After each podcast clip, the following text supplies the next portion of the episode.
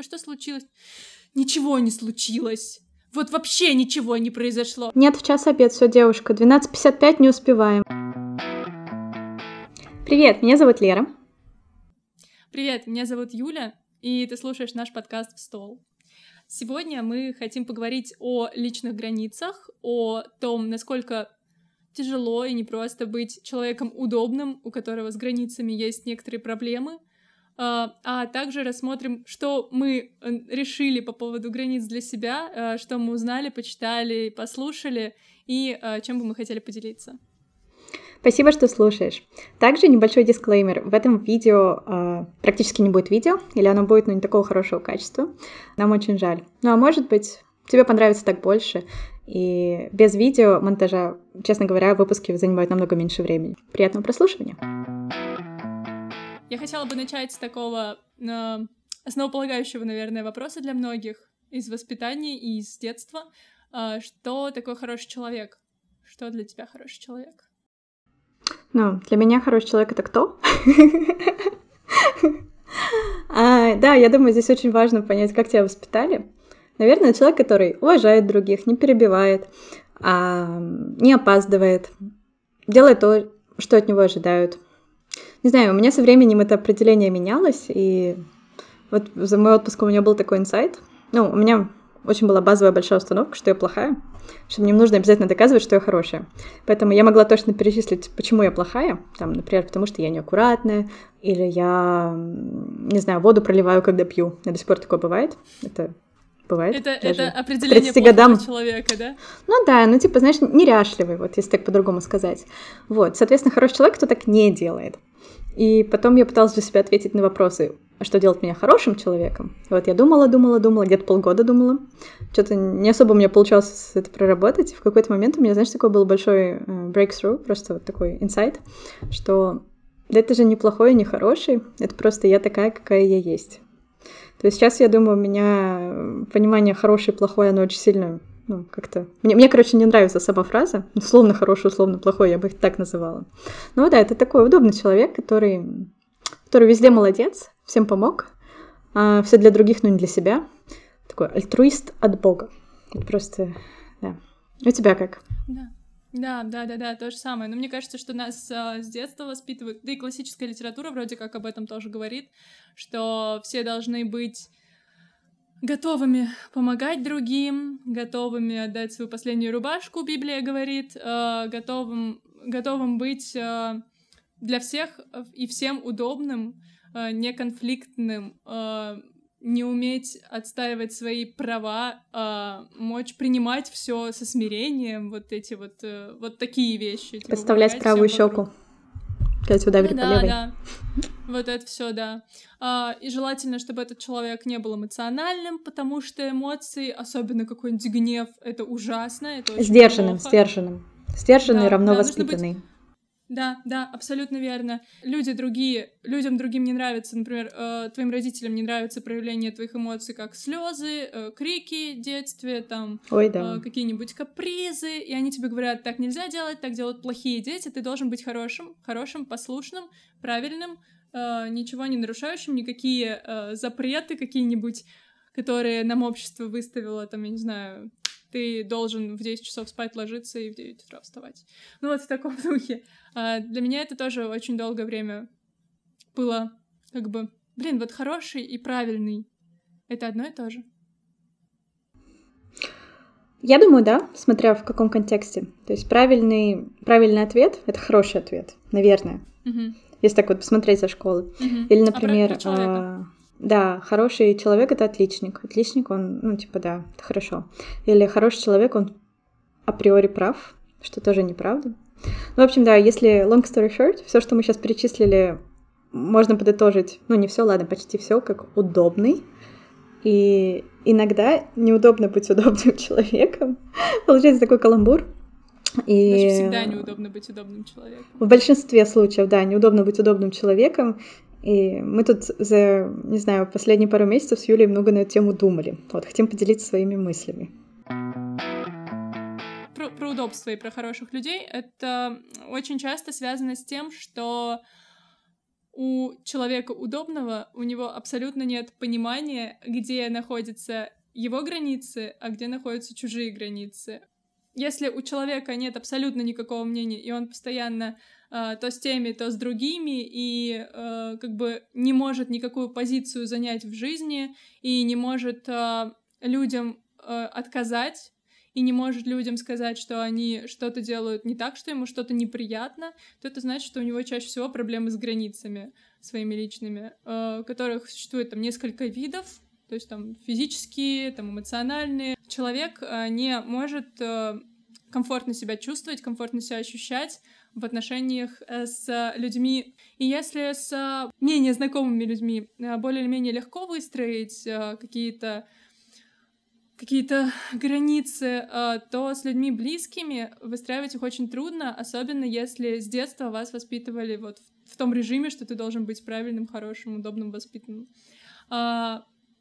При этом я не могу сказать, что воспитанный — это плохо. Ну, то есть, что mm-hmm. воспитанный человек э, и хороший человек — это одно и то же. На самом деле, мне кажется, что нет. Воспитанный не значит да. неудобный, воспитанный не значит удобный. Просто очень часто это понятие, оно перекликается с понятием удобный.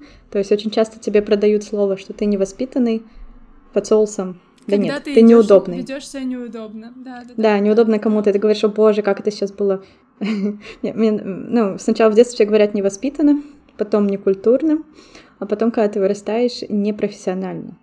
Если тебя там, не знаю, на обед не отпускают, и обед у тебя 15 минут, ну как это непрофессионально с твоей стороны, просить больше, чем 15 минут. Вот как раз про границы мы хотели в первую очередь поговорить, про то, что в какой-то момент ты понимаешь, что их действительно стоит выстраивать. Э, например, ты общаешься с кем-то, и даже, может быть, это твой близкий человек, там, партнер, и ты в какой-то момент понимаешь, что вот что-то не так. Ну или ты давно знал, давно чувствовал, что что-то не так, но не мог понять, что именно. То есть вот где-то дискомфорт какой-то есть.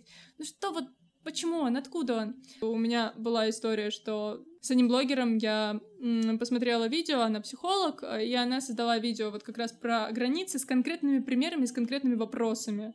То есть вот э, как тест. Ответьте, mm-hmm. пожалуйста, на вот этот вопрос. Если вы отвечаете вот на все вопросы «да», то у вас везде проблемы. Если вы отвечаете хотя бы на один вопрос «да», у вас вот с этими там границами проблемы. И э, очень много неочевидных вещей э, для меня вылезло, что, например, э, когда тебе делают комплимент твоей внешности, там, части тела, то вообще-то это люди твои границы нарушают. Когда кто-то акцентирует внимание на, твоей, на твоем теле или на части твоего тела и хвалит ее, это ведь правда нарушает твои границы, потому что оно не должно удостаиваться такого внимания. Которое тебе а, неудобно. Которое тебе, да, которое вызывает твой дискомфорт.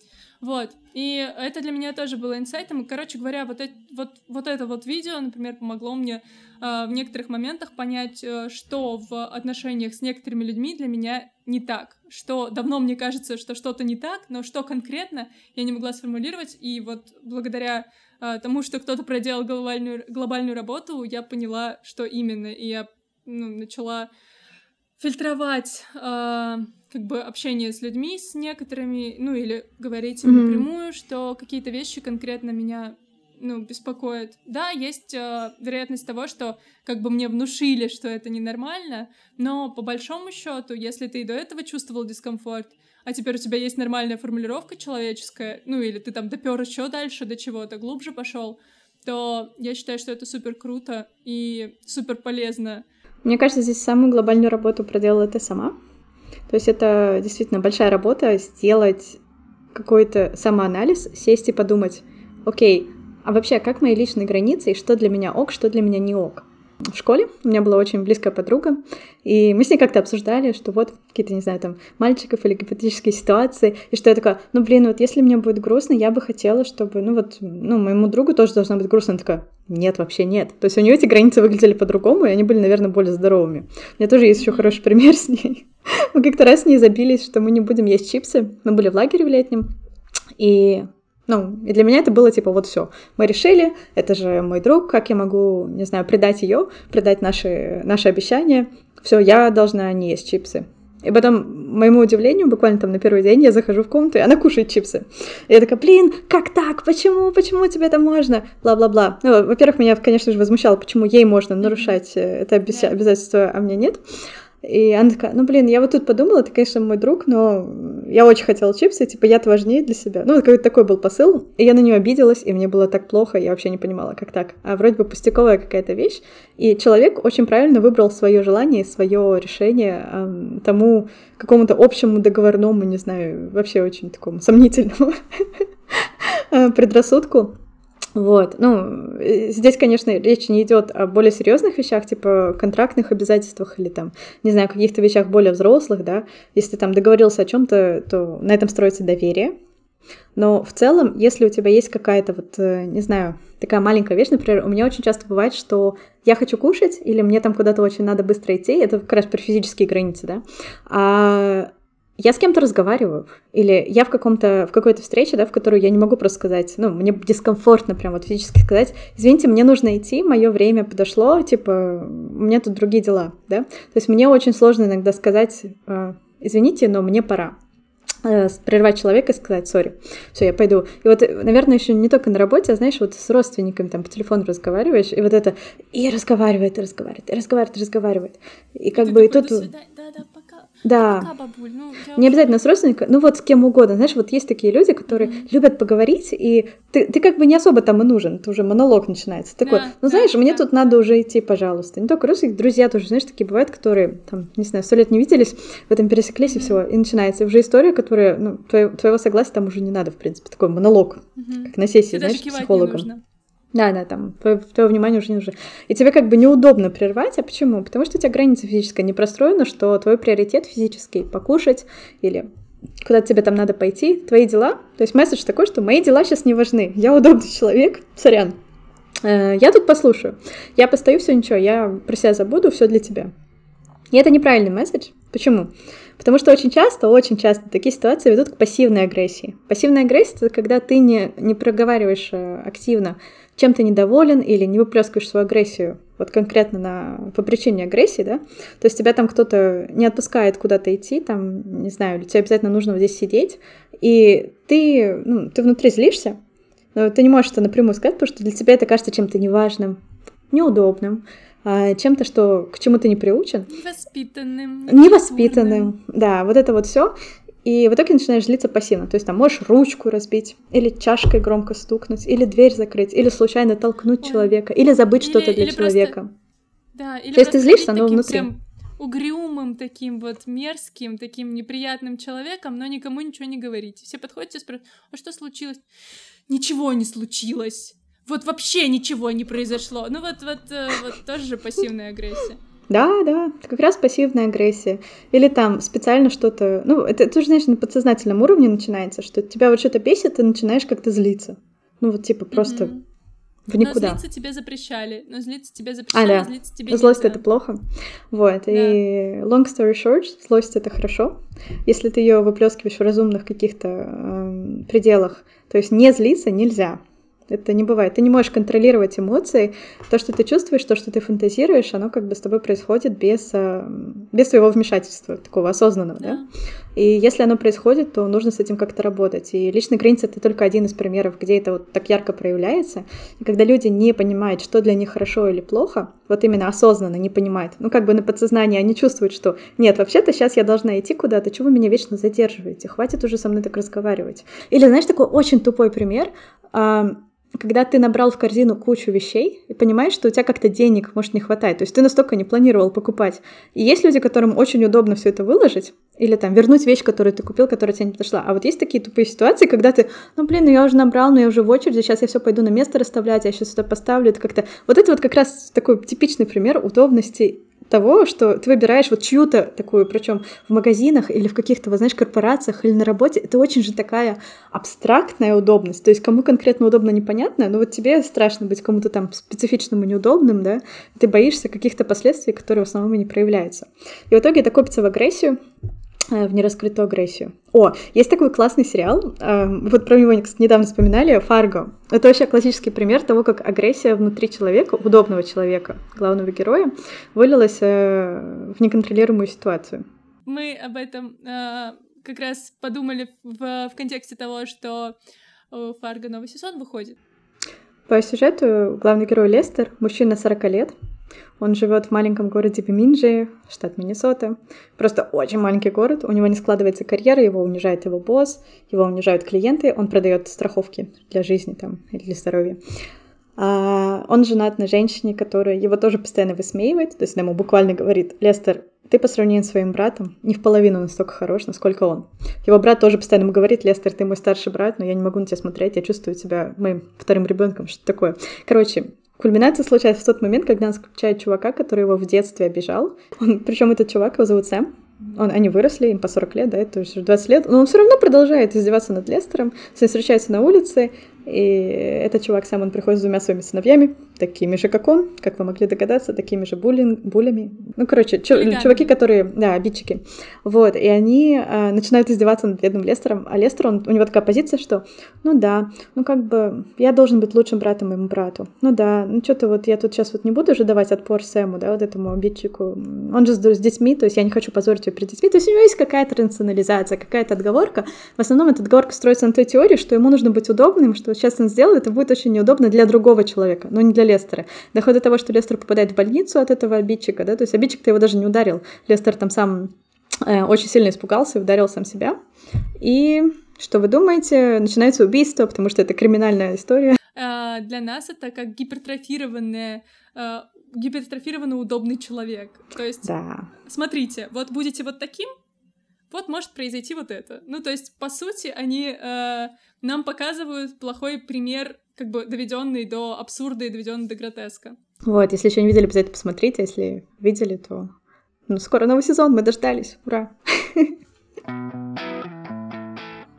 Ну, вот здесь вот как раз, э, я думаю, одно из самых важных вещей, вот то, что ты проделала, это выстроить свои установки, да, которые у тебя есть в голове, что для тебя ок, что для тебя не ок. То есть в идеале это пройтись по списку границ, да, там физические, эмоциональные, духовные, интеллектуальные и так далее, и подумать о том, как для тебя комфортно э, в отношении групп людей. То есть по вертикали были бы вот эти вот категории, да, а по горизонтали это группа людей, например, незнакомые люди. С ними, кстати, границы обычно очень хорошо, ну, более-менее понятны, да, потому что в школе вот это как раз преподается, что не разговаривай с незнакомыми, там, не давай АБЦД, там, не занимай деньги совсем незнакомым людям. Ну, не в школе, но вот как-то в твоей жизни, не знаю, это возникает. А потом начинается граница с друзьями и с близкими родственниками, да, какими-то не только родственниками, там, партнерами, муж, жена, э, ну, с детьми тоже границы. Людьми.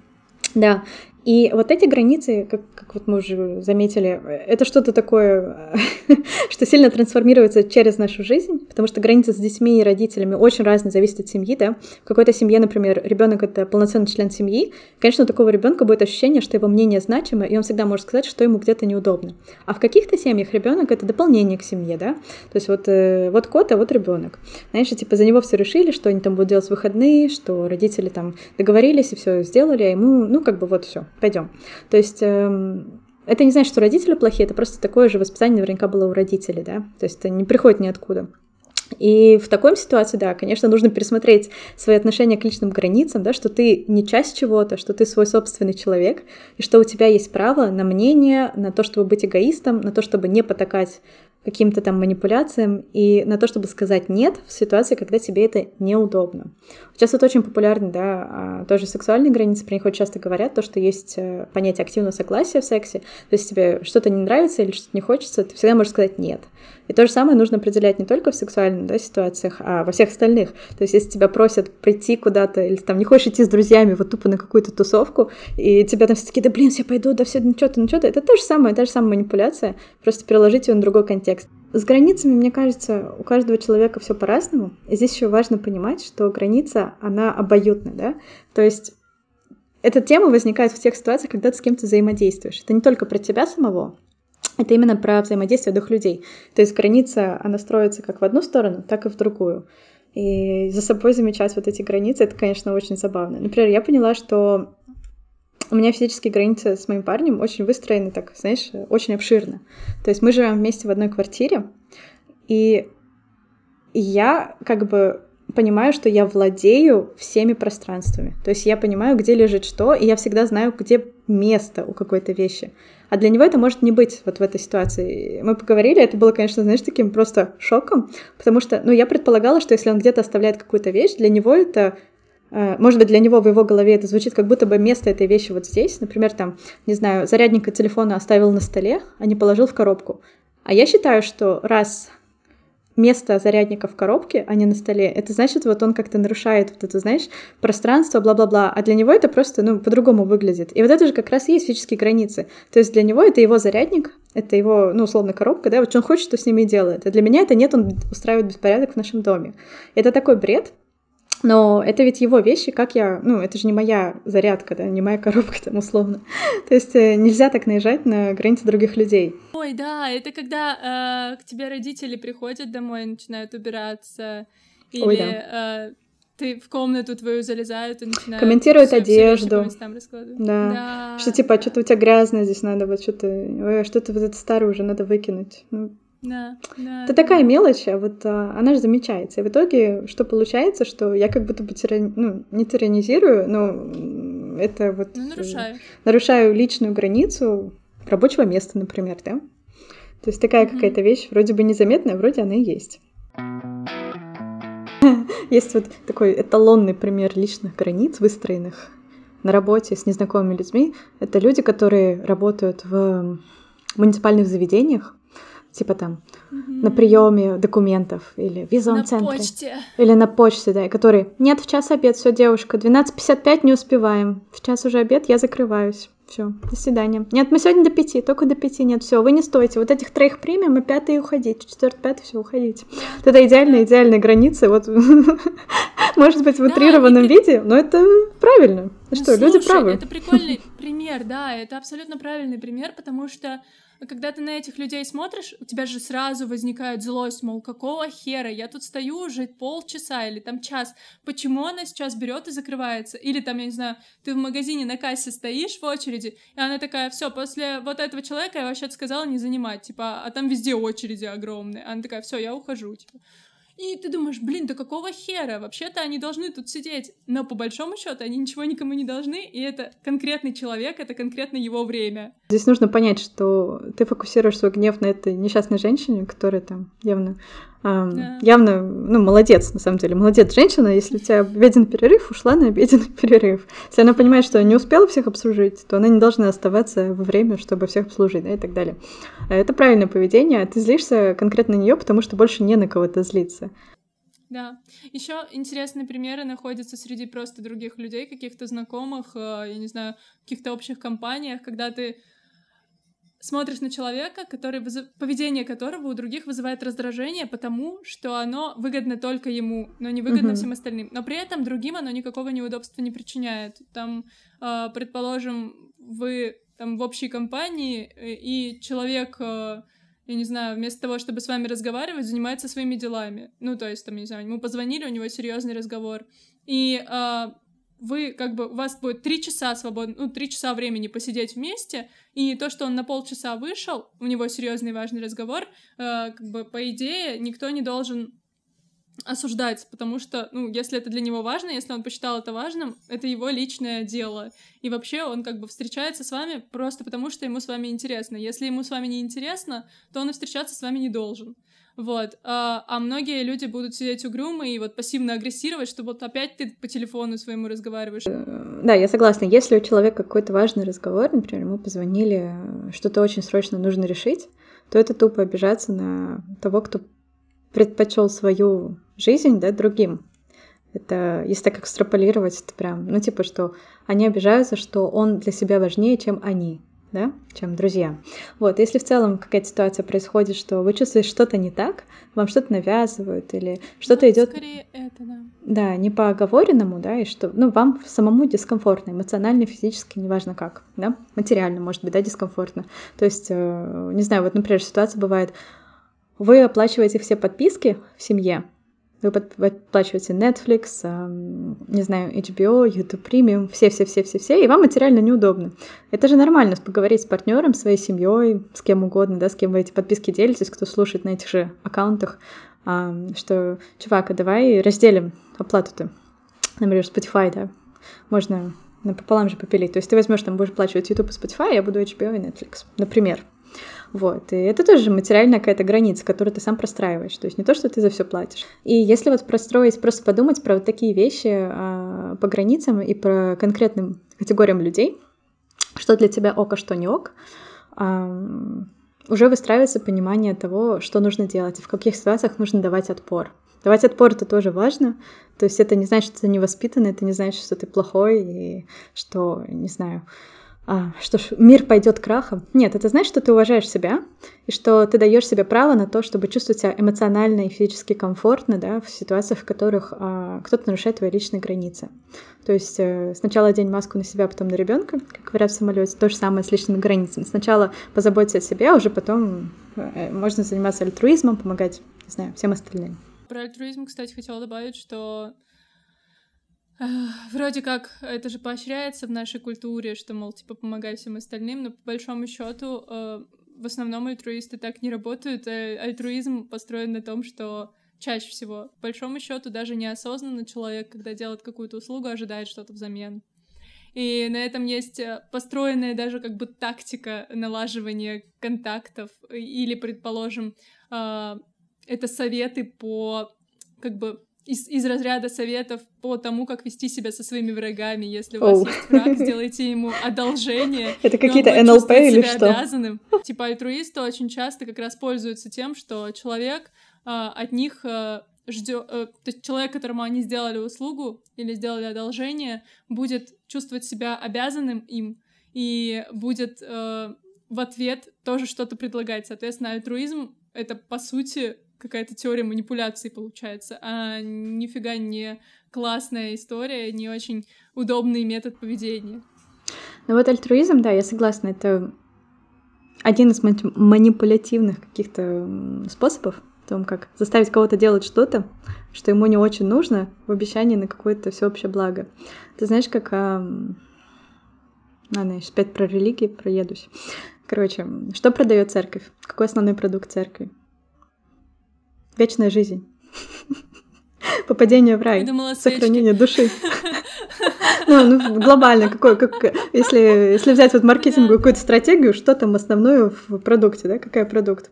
И все, это идеальный продукт, то есть никто не знает, правда или неправда, ну, нету каких-то эмпирических, эмпирических доказательств, может, правда, может, нет, то есть выбираешь сам, верить или нет. Ну, да. Вот, и примерно то же самое. И любая религия, все то же самое. Да, опять же, я ничего не против, не имею религии, но вот если так подумать с маркетинговой точки зрения, то наверняка это один из главных продуктов, который тебе рассказывают, да, что если ты сделаешь А, то у тебя будет вечная жизнь, и здесь еще не забудь свечку поставить и там не кушать в определенные моменты, что, кстати, может быть хорошо для здоровья, да, какой-то разгрузка, не суть. Вот, и а, если говорить про альтруизм, то то же самое. То есть если ты всем будешь помогать, то тебе как бы все могут помогать. Но это эмпирически не доказано. И ты как бы живешь вот по, этом, по этой идеологии. А если ты живешь с идеологией, что я сам себе всегда могу помочь, и я знаю, я сам всегда себя защищу, то есть ты не зависишь от других, это и есть как раз этот эгоизм, который ставится в противопоставление альтруизму. Сейчас очень часто, как ты вот э, до этого упоминала, говорят разумный эгоизм, потому что эгоизм все таки очень негативная коннотация, то ты эгоист. Да нельзя быть таким эгоистом. Ну что такое? И поэтому сейчас добавляют разумный эгоизм, вот как противопоставление альтруизма. Я думаю, что быть разумным эгоистом намного более эмоционально комфортно, потому что ты ничего не ждешь от других, ты знаешь, что если что-то случится, то всегда можешь отстоять свою позицию, и если даже тебе кто-то что-то говорит, плохое или хорошее, это не так сильно влияет на твое мировоззрение и на твое восприятие себя как эм, как у альтруиста. То есть, значит, он может, альтруист может быть недостаточно хорошим, недостаточно плохим, недостаточно удобным, недостаточно помогающим. Всех не спасешь. А что же поделать, да? А как бы у эгоиста немножко по-другому устраивается эта, не знаю, идеология в голове. Про эгоистов есть фундаментальный талмуд, эм, писательницы Айн Рэнд «Атлант расправил плечи». Вот. Э, первые два тома идут прекрасно, третий манифест можно пролистать, но я думаю, основную идею можно усвоить там уже с первого тома. То есть там а, сюжет строится... Это книга, да? А сюжет строится на том, что разумный эгоизм — это то, что движет определенными людьми. Там очень, кстати, хорошо а, объясняется вся идея вообще капитализма, как устроены взаимоотношения mm-hmm. между альтруистами, эгоистами, как а, человек главная героиня. Она там пытается построить компанию своей мечты, такая капиталистка от бога просто. Вот. Эм, интересно читать. Я знаю, что вышел фильм, или, по-моему, даже сериал. Но я не смотрела, не видела. Но вот книга, книга очень классная. Если слишком большая, то есть еще одна книга у Айн Рэнд, это «Источник». Там примерно та же идея. Там про молодого архитектора, который пытается строить какие-то фантастические идеи. То есть вот он делает то, чему, что ему нравится, и можно почитать, что из этого получается. Вот, написано тоже хорошо и понятно. Очень советую. На этом, наверное, про границы и про э, хороших людей можно заканчивать. В общем и целом, mm-hmm. э, как бы наша рекомендация заключается в том, чтобы э, беспокоиться в первую очередь о себе, а потом уже о других людях, но не нарушать э, чужих границ и не mm-hmm. давать обижать себя в том числе. Да. Спасибо, что дослушали до конца. Нам очень важно, что вы смотрите и даете обратную связь. Нам будет очень приятно, если вы подпишете и поставите лайк. Пока-пока!